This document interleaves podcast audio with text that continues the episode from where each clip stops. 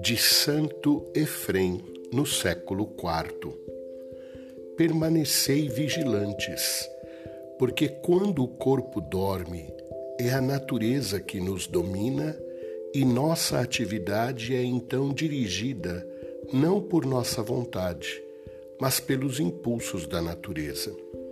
E quando a alma está dominada por um pesado torpor, como por exemplo a falta de decisão ou a tristeza, é o inimigo que a domina e a conduz, mesmo contra a sua vontade. Os impulsos dominam a natureza, o inimigo domina a alma. Por isso, o Senhor recomendou a vigilância tanto da alma como do corpo.